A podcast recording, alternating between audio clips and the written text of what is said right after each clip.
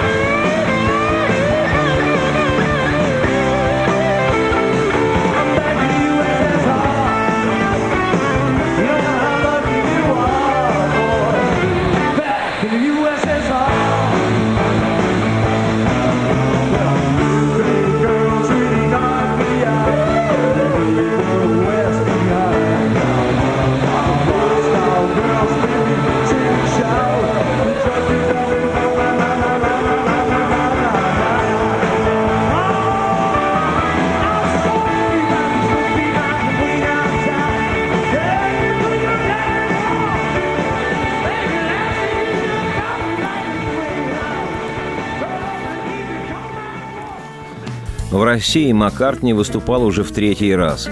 Впервые он сыграл в Москве на Красной площади в мае 2003 года. Годом позже, в июне 2004 дал концерт в Санкт-Петербурге на Дворцовой площади. Оба эти явления пола народу я лично посетил, и хотя в 2008 на киевском выступлении музыканта и не присутствовал, все равно, что называется, есть с чем сравнить. Все три российских концерта Маккартни потрясающие, мастерские и совершенно разные. И при том, что какому-нибудь из них отдать предпочтение невероятно сложно, думаю, что третий, прошедший в Олимпийском, все же самый точный и выверенный. И об этом концерте я хотел бы сегодня рассказать и предложить радиослушателям не только свои впечатления, но и в немалом объеме саму музыку в концертном исполнении песни, которые представил публике Пол.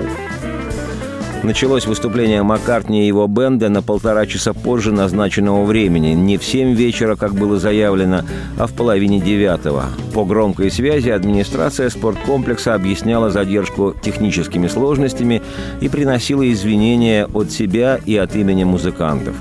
Впоследствии выяснилось, что в Олимпийском протекала крыша, и вроде бы прямо над сценой. Во всяком случае, техники вынужденно кутали аппаратуру в целлофан, как это обычно делается на концертах, проходящих в непогоду на открытых площадках. Поскольку я целенаправленно оказался в фан-зоне, которая располагается перед сценой, и все время до начала шоу смотрел, как заполняется огромный многоярусный зал, то сделал несколько выводов – Честно говоря, поначалу казалось, что свободных мест будет достаточно много. Но люди все шли и шли, и к моменту, когда музыкант вывел на сцену свой ансамбль, я насчитал на верхнем ярусе лишь два свободных оранжевых кресла. Их было видно отовсюду. Почему-то подумалось, что вот все сегодня здесь, а не пришли только два первых лица государства – тандем – для них и остались незаполненными эти два оранжевых кресла. Впрочем, потом и эти кресла оказались занятыми. Сказать, что при появлении Маккартни публика очень обрадовалась, будет откровенно мало. Публика взорвалась бешеным ревом восторга. И Пол со своей фирменной битловских времен бас-гитарой «Хофнер» под скрипку шагнул в нашу политизированную и промозгло-дождливую московскую псевдозиму, как пришелец из страны солнца, любви и юмора. Спасибо! Спасибо, Питер! Большое спасибо!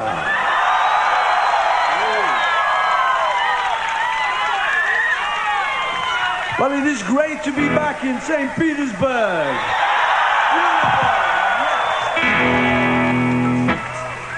Tonight I will try and speak some words of Russian. But I, I don't speak very good Russian, as you will hear. Я не говорю по-русски. Чуть-чуть. But tonight in English we have come here to rock you. Close your eyes and I'll kiss you.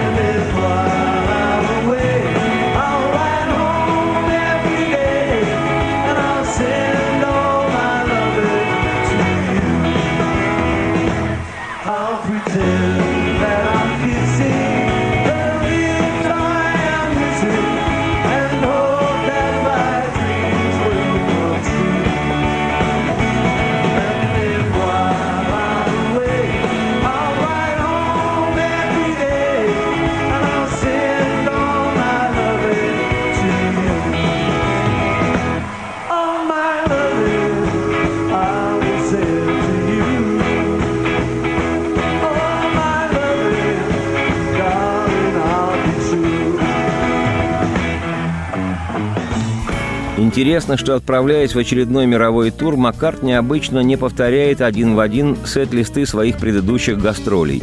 Понятно, что самые яркие хиты в программе остаются и битловских времен, и, к примеру, «Hey Jude», «Yesterday», «Let It Be», и из репертуара половской группы «Wings», и сольного периода «Band on the Run», «Jet» и или «Live and Let Die». Но все же Пол старается разнообразить программу, что, надо сказать, ему всегда хорошо удается. Да и песен отменных у Маккартни в репертуаре столько, что если бы он на следующий день играл еще один концерт в том же самом городе, то легко мог бы обновить концертный список хоть на треть, хоть наполовину. Любопытно при этом, что в течение тура музыкант, как правило, играет песни по одному и тому же списку во всех городах. В этот раз в Москву Пол прилетел из Хельсинки, но специально для столицы российской заменил в сет-листе три песни. Конечно, публика во всем мире любит Пола Маккартни, но в нашей стране к нему, как и к Битлз в целом, любовь эта принимает формы обожания и зашкаливает за все мыслимые отметины. Объяснить это можно в первую очередь тем, что в советское время Битлз у нас были под запретом. Тогдашняя власть видела в музыке группы идеологическую угрозу. В одной из программ я уже как-то цитировал композитора Никиту Богословского в отношении Битлз, сделаю это и сейчас в связи с триумфальным концертом Пола Маккартни. Вот что в 1964-м писал о группе «Битлз» Никита Владимирович Богословский. Цитата. Кто же они, эти загадочные жуки, имеющие такую фантастическую популярность? Спросит читатель.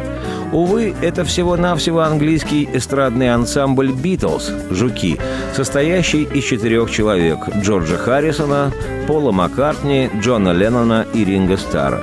Трое с гитарами, один ударник и все четверо, чуть было не сказал, поют. Трудно даже представить, какие звуки издают эти молодые люди под собственный аккомпанемент, какое содержание в этих опусах. Когда Битлз испускают свои твистовые крики, молодежь начинает визжать от восторга, топать ногами и свистеть. Тысячи американских подростков так подвывают своим любимцам, что тех еле слышно, несмотря на усилители. Поклонницы, сидя в портере, так сильно дергаются в ритме твиста, что часто впадают в обморочное состояние и просто валятся с кресел. Бедные наивные жуки. Вы, наверное, твердо уверены в том, что все это – слава, бешеные деньги, рев и визг поклонников, визиты к королям – все это навсегда и по заслугам. Но готов биться об заклад, что протянете вы еще год-полтора – а потом появятся молодые люди с еще более дурацкими прическами и дикими голосами. И все закончится. И придется вам с трудом пристраиваться в маленькие провинциальные кабачки на временную работу или идти пчелами к новым жукам. По скриптум. Если вы заметили, дорогой читатель, у меня в заголовке к слову «жуки» произвольно добавлен эпитет «навозные». Но мне почему-то кажется, что вы не осудите меня за эту вольность. Тем более, что по этому поводу мы вам кое-что объяснили. Цитате Никиты Богословского «Конец». И ладно, сказал бы это еще какой-то однопартийный узкоколейный кретин. Не так было бы противно и неловко. Но Никита Владимирович Богословский по-настоящему хороший композитор, автор песен, ставших классикой. Впрочем, «Битлз» стали еще большей классикой, и это в свой третий приезд в Россию в очередной раз подтвердил Пол Джеймс Маккартни.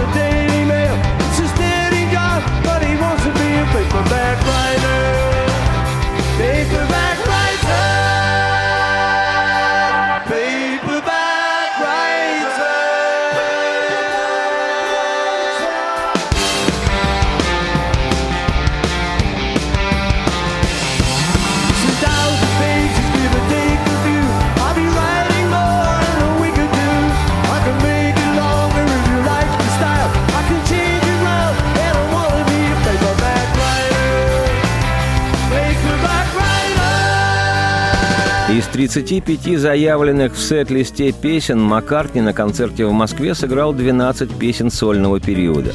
Остальные – битловские вещи, причем в последние годы Пол практикует исполнение в своих концертах не только тех песен, которые сочинил он сам, но и по одному-два номера Джона Леннона и Джорджа Харрисона. Причем во время исполнения харрисоновской классики песни «Something» – «Что-то» Маккартни часть песни играет на укулеле, маленьком щипковом четырехструнном инструменте, на котором любил играть Харрисон, и песня звучит несколько игриво, что, на мой взгляд, мало соответствует характеру «Something», хотя вполне соответствует характеру Пола. А во второй части возвращается к каноническому звучанию детища Джорджа. При этом на экране, расположенном над сценой, появлялись слайды «Джордж в 22 года», где один, где вместе с Полом. Но почему-то выбраны были фотографии, где Харрисон только что вылез из воды с мокрыми волосами, и вид соответствующий. Кто-то скажет «случайность», но я уверен, что нет. У Пола Маккартни ничего случайного не бывает. Кстати, на одной из фотографий Пол в обнимку с Джорджем, как два самых близких друга. При всем том, что они дружили еще со школы, не припомню я из огромного количества фотографий Битлз, чтобы кто-то с кем-то из Битлов был на фотографиях, что называется «дружба на века, не разлей водой». Так что, может, этим и объясняется, что фотографии Харрисона на экране были не рекламные, а скорее домашними. Ну а самую известную песню своего друга Джорджа Харрисона «Something» Пол Маккартни играет вот так – Something in the way she moved attract me like no other lover. Something in the way she woos me. I don't wanna leave her now. You know I believe in her.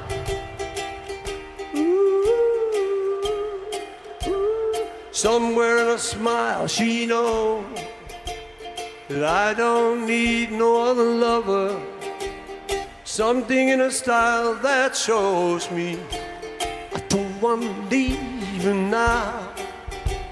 You know I believe in her.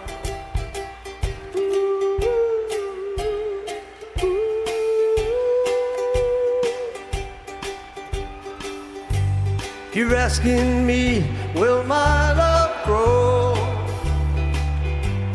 Well, I don't know. I don't know. You stick around now, it may show. But I don't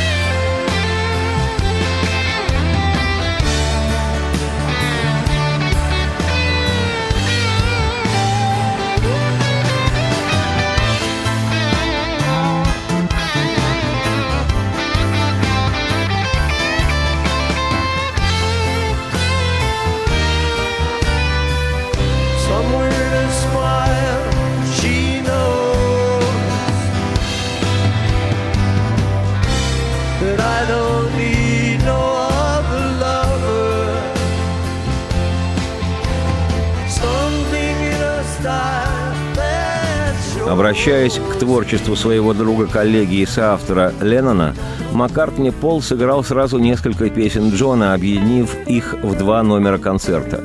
Во время первого выхода на бис Маккартни исполнил в одной связке ленноновские песни «The Word», «Слово» и «All You Need Is Love» – «Все, что вам нужно – это любовь».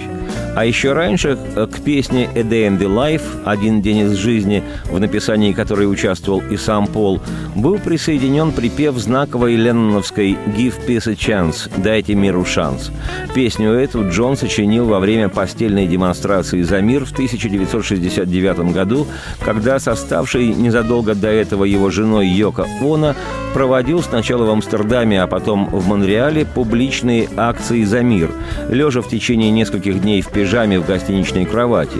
И все это было выставлено на всеобщее обозрение, описано в газетах и показано в теленовостях западных стран. В Монреале Леннон сочинил и записал эту песню, ставшую гимном борьбы за мир в конце 60-х, начале 70-х. Джон потом рассказывал в интервью, что очень досадует, что не указал в соавторах этой песни Йоко Оно, которая вроде бы помогала Леннону сочинять песнь. А по традиции Леннон указал соавтором вещи Пола Маккартни, который никакого отношения к «Give Peace a Chance» не имел. Как показало время, теперь Пол имеет отношение к этой песне полноправное, хотя бы как исполнитель.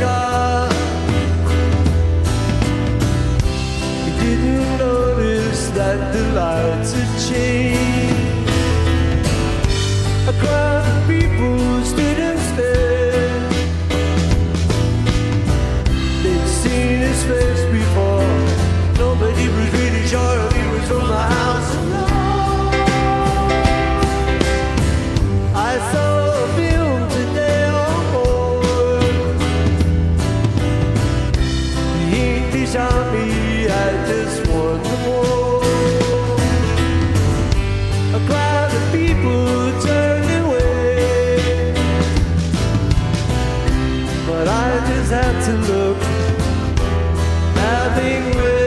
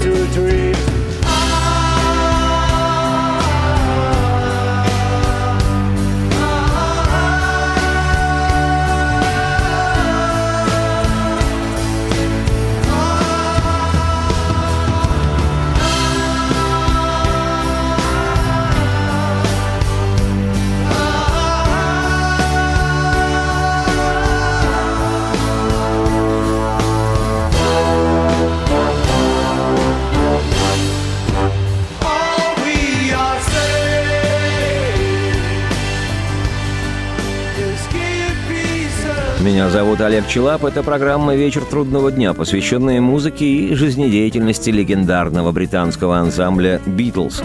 Сегодня повествование мое о концерте, который 14 декабря 2011 года дал в Москве в переполненном спорткомплексе «Олимпийский» человек-легенда Пол Маккартни, сэр. Отдельного упоминания стоит группа Маккартни. Это упругие пружинистые гитаристы Расти Андерсон и Брайан Рэй, оба моложе Пола лет на 20, а то и на 30, оба играют просто отменно. На клавишах блестящий музыкант Викс Виксон, с которым Пол сотрудничает вообще с 90-х годов, а за ударной установкой мощнейший чернокожий барабанщик Эйп Элаборейл-младший, обаятельный и сценичный. С этими музыкантами Пол работает все последнее десятилетие. С ними же Маккартни приезжал в Россию и два предыдущих раза. Каждый из музыкантов на все сто выполняет свои функции. При необходимости в подпевках участвуют все. При этом, когда Маккартни играет на гитаре, то партию баса исполняет один из гитаристов. В некоторых песнях клавишник Викс, не выходя на авансцену из-за своего клавишного инструмента, играет на гитаре. Настоящий такой бенд, и остается только гадать, могли бы Битлз, доживи группа до сегодняшнего дня, как это произошло с Роллинг Стоунс, играть с такой же мощью, как это делает нынешний состав Пола Маккартни. stuck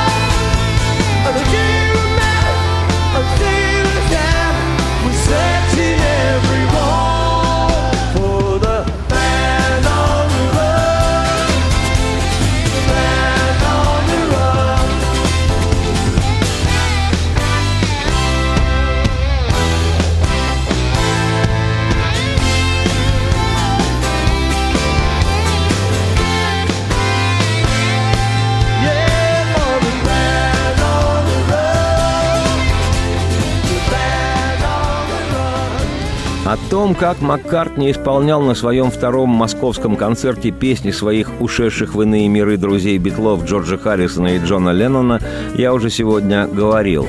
Но поскольку с Ленноном у Пола был отдельный контакт, не только как с другими участниками группы, но еще и сотворческий, соавторский, то, безусловно, это накладывало на отношения особый отпечаток. И тем больней им было расставаться во времена распада «Битлз». Хорошо известно, что помимо дружбы и совместного творчества между Джоном и Полом существовало еще и соперничество, которое в конце концов вылилось в неприятие одного другим и даже в зависть. О взаимных претензиях, обидах и оскорблениях я вообще не говорю. Расставались Битлз, к огромному сожалению поклонников, болезненно и некрасиво. Хотя отношения к концу 70-х вроде бы и были восстановлены, но былой дружбы между Джоном и Полом уже не было, хотя в планах и одного, и другого мерцала возможность в будущем разовых совместных записей. Но после убийства Леннона это стало, как понятно, невозможно. В 1981 году на первом же после ухода Леннона своем альбоме Пол записал песню посвящения другу. Вещь эта называется «He Today» – «Здесь и сейчас». Щемящую эту пронзительную вещь Маккартни исполнил и во время концерта в Олимпийском. Хотя почему-то фотографии Леннона или Пола с Джоном на экране не появилось, как это было в случае, когда Маккартни исполнял Харрисоновскую «Something». Но стоило Маккартни только обратиться к залу с вопросом об отношении к Джону Леннону, как публика отозвалась мощнейшим эмоциональным выдохом, после чего Пол взял акустическую гитару, как в былые ливерпульские времена, и сказал «It's for you, Джонни. Это для тебя, Джонни». И если я скажу, что знал, действительно я знал тебя, то как тогда звучал бы твой ответ, когда б ты был здесь и сейчас? Здесь и сейчас. Зная тебя, предположу, что ты смеялся бы теперь, сказал бы, мы с тобой два мира, обособленных, увы, когда б ты был здесь и сейчас. Здесь и сейчас. Но что касается меня, я помню все, как это было прежде, и я не сдерживаю слез, и я люблю тебя. А что до тех времен, что мчались нам навстречу, предположу, что ты сказал бы, нам пришлось уж слишком круто, прежде чем добиться, и не поймет никто, но мы всегда шли до конца. И как мы плакали в ночи, поскольку не было причин держать внутри себя тоску, ту, что не высказать словами. Но ты всегда мог улыбнуться этой боли. И если я скажу, что я действительно любил тебя и был так рад, когда ты приходил, когда б ты был здесь и сейчас, здесь и сейчас. I really knew you well, what would your answer be? If you were here today,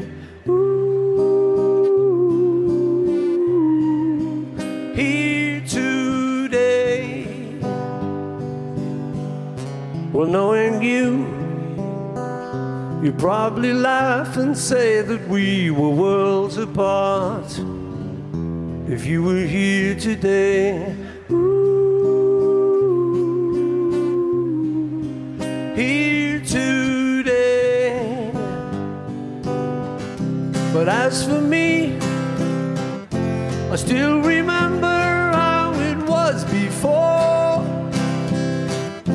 And I am holding back the tears no more. No, no, no. I love you. Mm. What about the time we met? Well, I suppose you could say that we were playing hard to get. Didn't understand a thing, but we could always sing. And what about the night we cried? Because there wasn't any reason left to keep it all inside. Never understood a word, but you were always there with a smile. And if I say I really loved you and was glad you came along, then you were here today. Ooh, for you were in my song.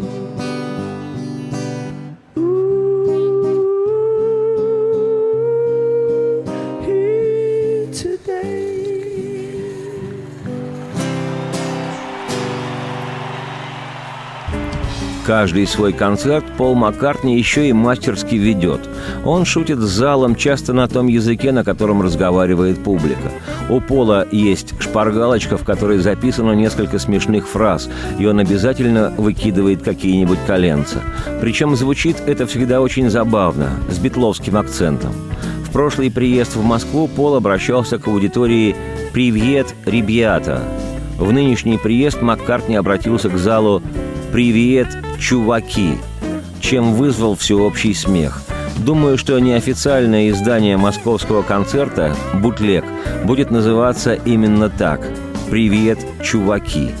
Ну а в случаях, когда Пол обращался к залу по-английски, то на двух огромных экранах, установленных справа и слева от сцены, шел перевод его фраз на русский, хотя и не обходилось без смешных ошибок, что вызывало в зале веселье, и Маккартни, не понимавший причину оживления, несколько взволнованно реагировал, что вдруг послужило причиной всеобщего смеха.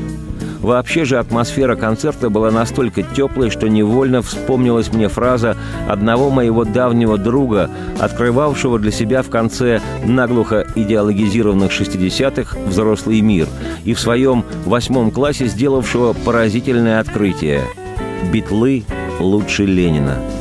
Самых разных возрастов люди слушали Маккартни, кто как музыку своей молодости, кто как современную музыку, но все вместе как музыку на века.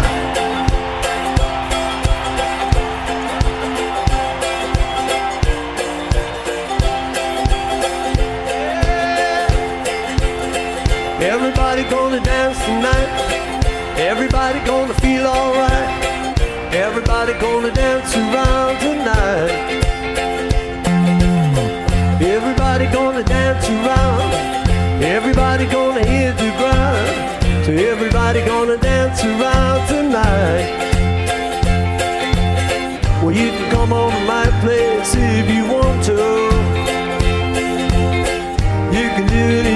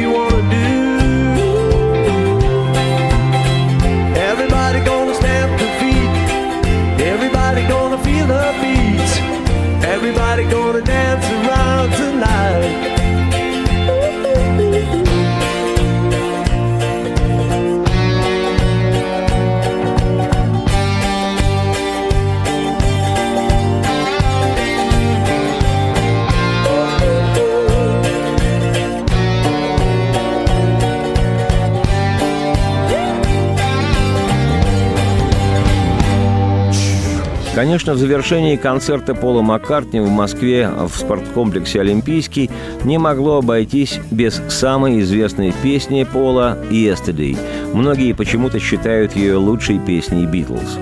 Во времена существования «Битлз» эту песню почти невозможно было играть на концертах, поскольку для этого надо было бы возить с собой на гастроли струнный оркестр.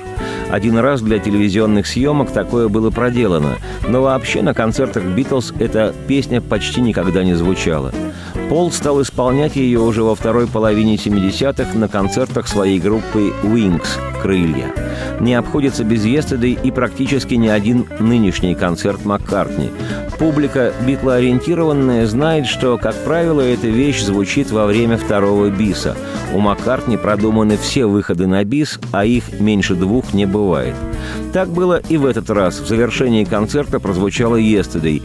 Партию струнных на клавишных исполнил Викс Уиксон.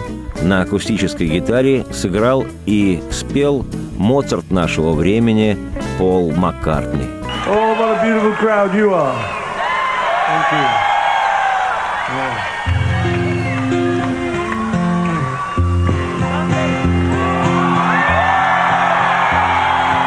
Yesterday, all my troubles seem so far away. Now it looks as though they're here to stay. Oh, I yesterday. Suddenly,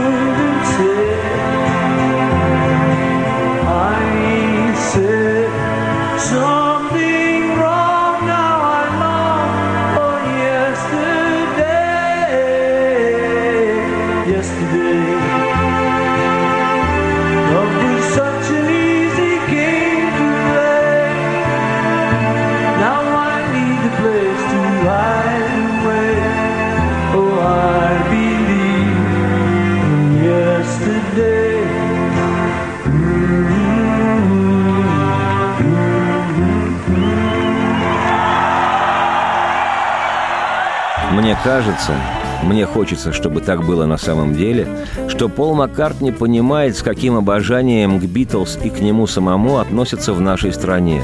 Для молодых людей 60-х, 70-х Битлз были любовью и свободой. Музыка Битлз заменила нам религию – я в третий раз видел, что Маккартни не просто отыграл еще один очередной концерт. Как и сотни тысяч других людей, я видел, что он был очень тронут приемом, оказанным ему российской публикой. Прощаясь, Пол обещал, что мы еще увидимся. Обычно Маккартни выполняет обещания. Значит, приедет еще. Дай-то Бог. Ну и еще я, Олег Челап, автор и ведущий программы «Вечер трудного дня», видел, что этот немолодой уже человек, которому через полгода, в июне 2012-го исполнится 70, буквально помолодел к концу трехчасового рок-концерта, в котором он работал за десятерых. Играл на гитаре электрической и гитаре акустической, играл на бас-гитаре и на укулеле, играл на рояле и электропиано, пел и вел концерт – да, честно говоря, молодой парень поляжет от такого. А этот пол жив. Просто фантастика. И песни его по-прежнему радуют миллионы людей во всем мире. Спасибо тебе, 70-летний рок-н-ролльчик-миллиардер, шалопай с гитарой, на всю жизнь подаривший нам радость вслух и солнце в окна. Процветайте! Hey Jude,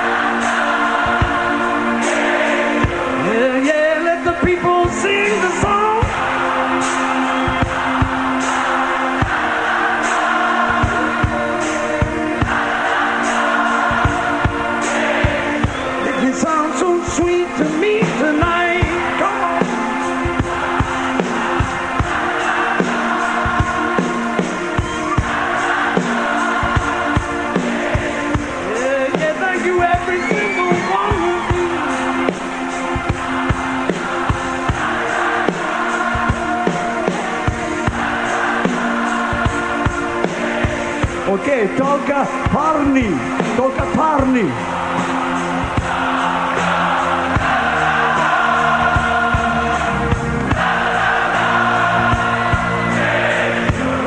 Toca Debuski.